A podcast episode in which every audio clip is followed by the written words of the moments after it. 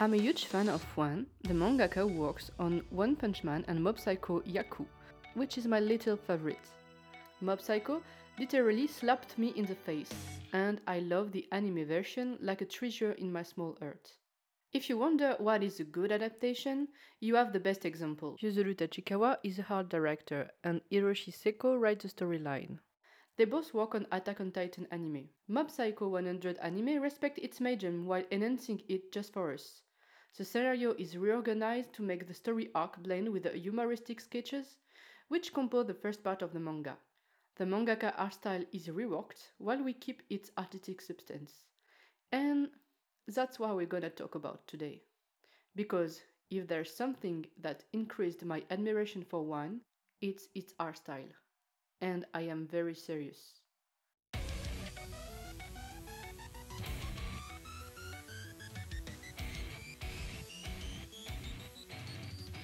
So, if you read or watch One Punch Man only, you might not know that it has been totally redrawn by another artist, Yusuke Murata. And you may not know the very special art style of one who has a raw, shaken line that some people would not hesitate to call ugly. So, before going ahead with the listening of this podcast, you can try to search Yusuke Murata versus one in Google Image. You'll quickly find images which compare the two different art styles. When you look at the art style of one, you can tell yourself, okay, that's not really what we can call beautiful. But then, sequency, angles, character expression, you can realize this guy can be out of control. A lot of people like to remind us that he is completely self taught, and so he supposedly has a lack of technical skills. But you can't ignore that his art style is working, and according to me, it's an assumed artistic choice. At first, the style greatly served the sense of humor. Yusuke Murata is not mistaken about it.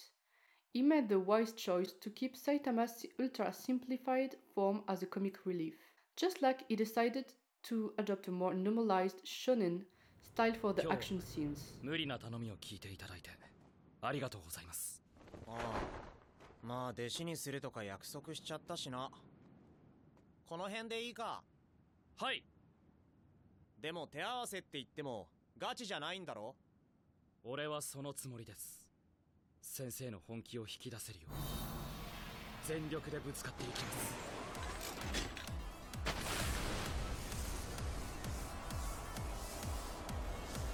お願いします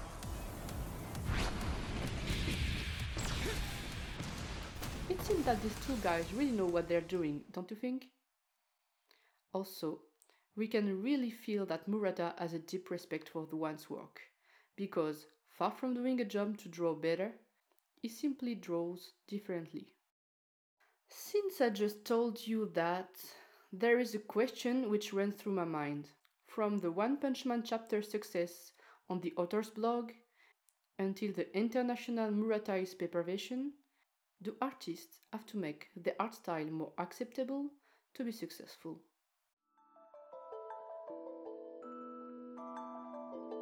If I've spoken about bad drawings in the title of this episode, it is not clickbait. Have you heard about Heta Uma? Personally, it's Nocturne Iros, a French artist based in Japan who made me make the connection with the one style.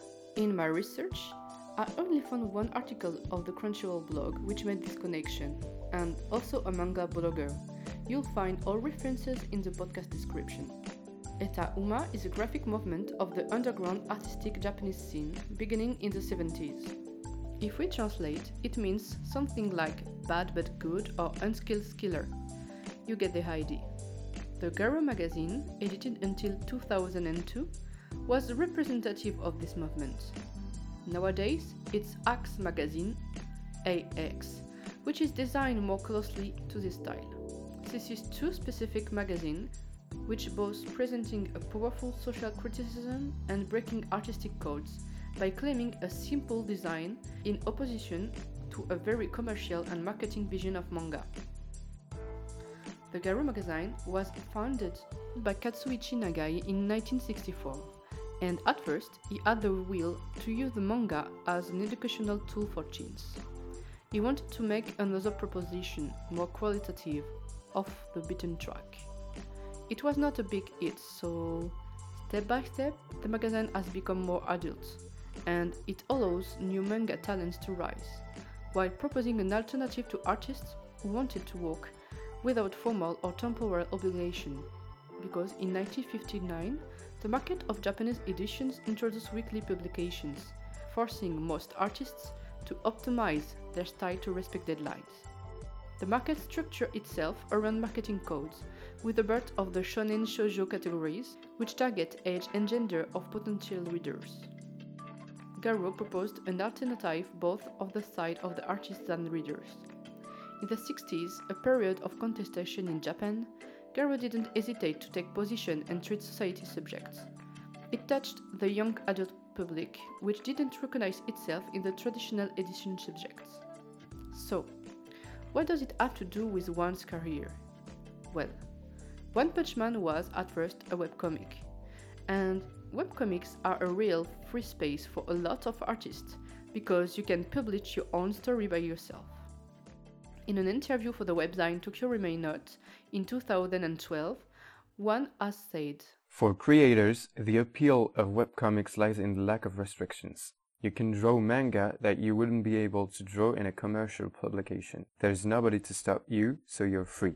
This all ties into what I guess you could call a sense of crudeness and lack of polish, an amateurishness which for some reasons gives webcomics a unique charm.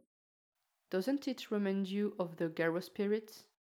So, if One Punch Man gathered 10.9 million of readers during its first publication on the author's personal blog, why did it have to be polished for a paper publication? No offense about Murata art style. But let's not be simplistic, because there is a little kind of magic behind the story of One Punch Man publication. It's a kind of magic. It's a kind of magic. In the same interview for Tokyo Remain magazine, One explained that right on the time One Punch Man made success, he almost stopped drawing. His relatives didn't support him, and because of social pressure, he has found salary work. But, hero of shonen nekketsu like, he was determined to not give up. He will work hard for a year to save money and then he will take a half-time job to develop his project. At the same time, Yusuke Murata explained in an interview for Sugoi Japan that he was reading One Punch Man webcomic. As a fan, he read it in one night. Then, he wanted so badly to work with One, but Murata has signed an exclusivity contract with the weekly Shonen Jump. Imagine what capitalism almost took away from us by forcing Murata with a commercial agreement and by forcing one to take a job. Then, Murata got really sick. He even thought he was close to death.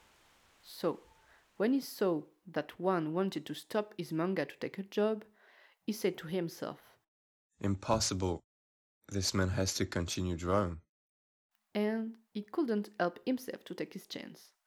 Taking his courage in both hands, he swiped into his Twitter DMs and wrote a proposition of collaboration. In conclusion, find yourself a Murata sensei in your life. Okay, but this is storytelling. Get back into reality. In another interview from 2050, one explained that thanks to his success online, he was already approached by editors when Yusuke Murata wrote to him. At this moment, he asked himself if he should draw the paper version or employ someone else to do it. Never mind, he tries to redraw a new version of his webcomic, but after two chapters, he painfully concludes himself. It will never sell. Far from the phantasm of artist who lives on love alone, of the misunderstood genius or the successful artist who turns everything he touches into gold, whatever. Go back to the subject. And the question that tortured me do artists have to make their style more acceptable to be successful? When I ask this question, in fact, what I want to ask is to what degree does the market polish artistic creation? and then, inevitably, how far though the industry create or artistic tastes. The initial success of One Punch Man proves one thing. If the story makes sense and the style fits in the universe, as readers, we can adapt ourselves to an unconventional art style. One Punch Man already had a huge audience online, 7.9 millions before the redraw version of Murata. Despite it all, we cannot deny that the anime adaptation, based on the Murata version, has really participated in the once international fame. About Mob Psycho, if the anime respects the initial version, it's clear that the spectacular of battle has taken on a new dimension to the artwork. This is the power of animation.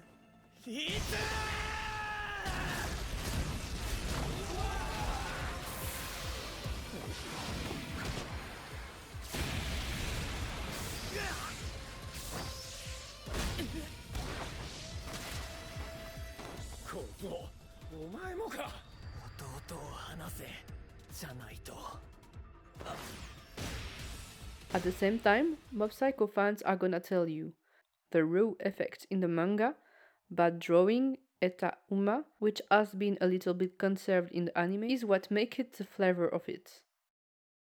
Plus, historically, Garo Mag played such an important role for the forms and the narration diversification in mangas. It's thanks to outsiders like this, who prove that the public can be receptive when you offer diversity, that mangaka as one could arise. Artists of the Garo walked so one sensei could run. And yeah, I still bind the Garo magazine with one, not only about drawing, but also in his manner of create social satire with humoristic characters. For example, he takes the idea of Japanese conformism in another way by saying, if everyone is not special, maybe you can be what you want to be.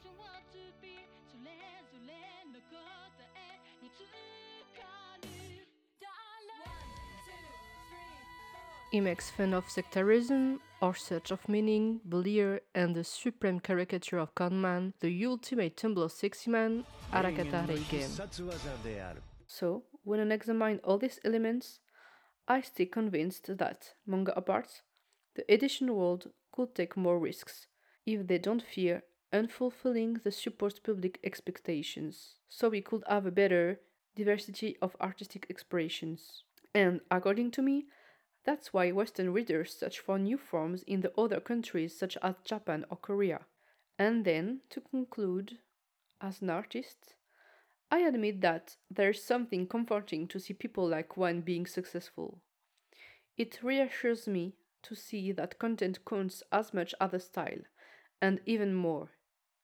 It's comforting to see the reception of the public, to see you can propose raw substances and it could work. It's cool to see that after obstacles like capitalism or a lack of support from your relatives, you can do it. Okay, we will not all become as successful as one, but at least we can touch people with our art. So that's a win.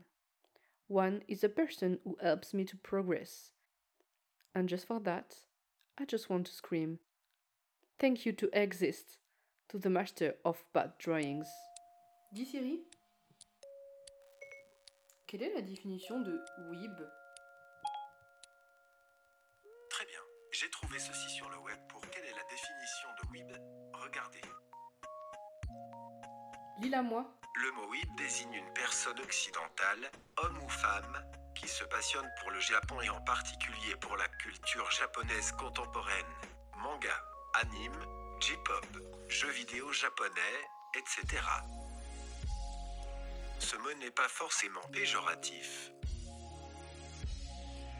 Il est notamment employé par les personnes concernées pour se désigner elles-mêmes.